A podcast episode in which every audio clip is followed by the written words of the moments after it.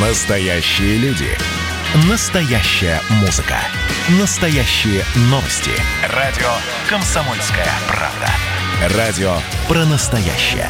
97,2 FM. эм. Как дела, Россия?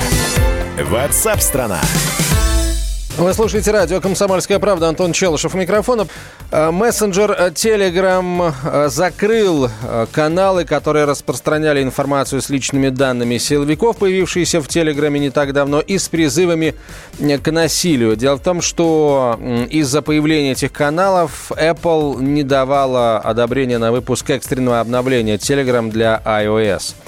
Основатель Телеграма Павел Дуров сообщил, что мессенджер заблокировал каналы, где опубликовались телефоны, номера и адреса судей, прокуроров, а, представителей других силовых, э, представителей силовых структур и журналистов. В качестве примера Дуров а, привел призывы к насилию, которые содержались на одном из таких каналов. Далее цитата по РБК. Подобное использование Телеграм прямо противоречит нашим правилам, которые запрещают публичные призывы к насилию принимая во внимание эмоциональный накал обстановки в России, мы тщательно анализировали ситуацию, не желая нанести вред поспешным решением. Видимо, поспешное решение это как раз вот э, моментальная блокировка каналов э, с таким контентом. А также основатель Telegram, Telegram обратился к авторам публичных каналов с просьбой, цитата, «не распространять призывы к насилию и личные данные других людей. Благодаря этому мы сможем продолжить обновлять Telegram в App Store и Google Play, последовательно применяя наши правила ко всем нарушителям, независимо от их политических взглядов. На прямую связь со студией выходит руководитель аналитического центра Securion Владимир Ульянов. Владимир, здравствуйте. Здравствуйте. Вот э, давайте э, сначала о, о факте публикации личных данных в разных каналах, э, каналах в телеграм-каналах а, а поговорим. Вот сейчас эти данные Телеграм начал блокировать там сразу, не сразу. Вот насколько важно это, да, сразу или не сразу начал их блокировать. И вопрос номер два, а, вот как только эта информация появилась да, в, в доступе, в общем, вот вообще имеет ли значение, как скоро ее заблокировали, сразу или не сразу, а, для тех людей, кто успел это увидеть и успел это дело э, сохранить? Не могу однозначно ответить на этот вопрос и объясню почему. Во-первых, то, что касается времени распространения информации, конечно же, это важно. Чем больше информации находится в открытом доступе, доступе, тем больше людей смогут, в принципе, получить к ней доступ, с одной стороны. С другой стороны, если мы говорим о том, что информация где-то появилась, то уже не так важно даже, сколько она там хранится, потому что если она начала распространяться, ее кто-то уже скопировал и где-то на других источниках, может быть, сейчас выложил, может быть, выложит чуть позже, уже не принципиально. Она пойдет дальше распространяться, и мы не сможем остановить ее. Это, собственно, ну, как распространение какого-то заболевания, которое можно купировать в самом начальном этапе, но как только оно начало распространяться, а, то все, тут уже как бы нет возможности это остановить. Вот примерно то же самое касается информации. Причем информация, она распространяется гораздо быстрее и гораздо шире. Поэтому, если информация, а, кто-то хотел ее распространить, то, в принципе, не так важно, сколько она находится вот в доступе на этом конкретном канале или на конкретном источнике. Все, дальше она пошла распространяться. Владимир, а существует ли вообще у, собственно, социальных сетей, у мессенджеров какие-то алгоритмы, которые позволяют сразу выявлять вот этот контент там по определенным признакам, да, и блокировать его, хотя бы для того, для, до, до момента разбирательства, чтобы, разобравшись, понять, это действительно личные данные или это какая-то чья, чья, чья-то шутка и может далее существовать. И, соответственно, если это личные данные, то Э, этот пост блокируется, да, он, он стирается, удаляется, его никто не видит.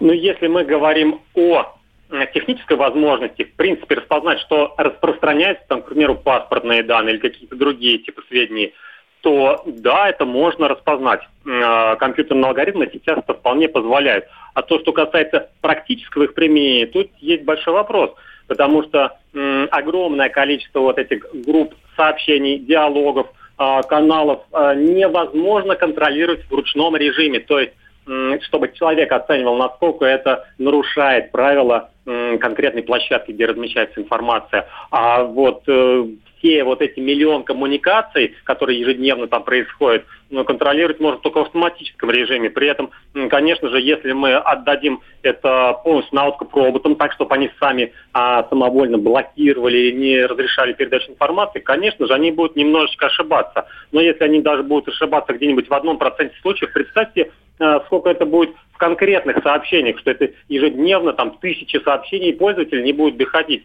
И, конечно же, пользователи не будут довольны работой такого сервиса. Э, который ошибается и не доставляет их сообщения. Ну, нет, я не про личные сообщения, да, простите, я не про личные сообщения, а про информацию, которая выкладывается в общий доступ. Понятно, что там тайна личной переписки, все такое. Я как раз о, э, о телеграм-каналах, да, о средствах, э, так сказать, массовой коммуникации, да, когда кто-то выкладывает информацию для всеобщего, на, все, на всеобщее обозрение, скажем так.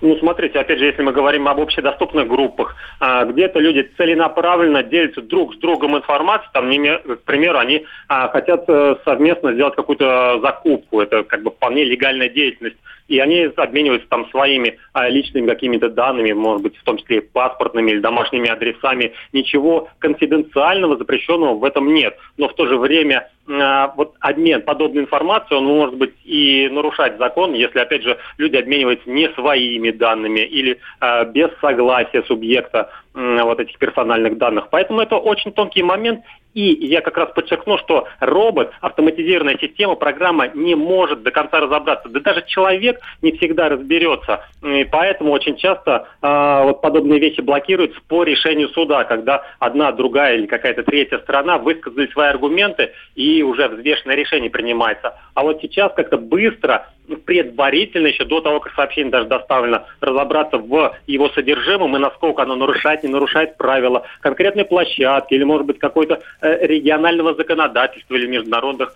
а, правовых актов. Это невозможно.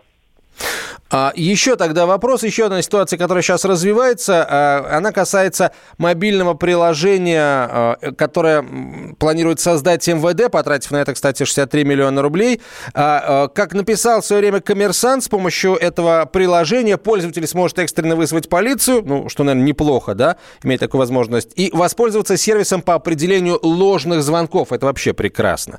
Но для этого человеку придется открыть полиции доступ к своим контактам. Ну и вот, соответственно, э, СМИ со ссылкой на МВД сообщили, что информация о сборе контактных данных россиян через приложение «Антимошенник» не соответствует действительности. Вот э, что вы, как эксперт, знаете об этом приложении? Будет оно по, э, так сказать, э, по вашим сведениям собирать это, э, информацию о контактных данных? Не будет. Делают ли это, может быть, уже и сейчас другие программы, которые мы в большом количестве за закачиваем на свои мобильные устройства, а мы, возможно, этого и не знаем даже? Я не располагаю информацией о работе конкретно этого приложения и перспективах его развития там, на ближайшее время. Но мы можем с вами порассуждать и посмотреть, как работают другие программы. И в частности, вот то, что касается вызова полиции, наверное, ну и как по мне, удобнее даже не через приложение делать, а по номеру телефона. Тем более у кого-то есть еще и кнопочные телефоны. Приложение, опять же, не всегда может там Э, оперативно откликнуться, ему там может быть недостаточно интернета. Ну, то есть использовать в качестве экстренного канала связи, на мой взгляд, это не вполне разумно. То, что касается определения ложных вызовов. Спам номеров, да, скажем так, ложных или угу. нежелательных, то в принципе есть подобные приложения, и люди ими активно пользуются причем не всегда требуется доступ к телефонной книге, хотя и в некоторых случаях действительно разработчики приложений собирают данные и э, из телефонной книги, и данные геопозиционирования, и данные файлов, и много чего еще. Так что тут, в принципе, как бы история э, не отличается чем-то от... Э, Владимир, да, спасибо. Спасибо большое. Давайте дождемся тогда появления чуть большего количества информации об этом приложении. Подробнее уже тогда о нем поговорим. Владимир Ульянов был на связи со студией, руководитель аналитического центра «Зекюрион». Как дела, Россия? Ватсап-страна! страна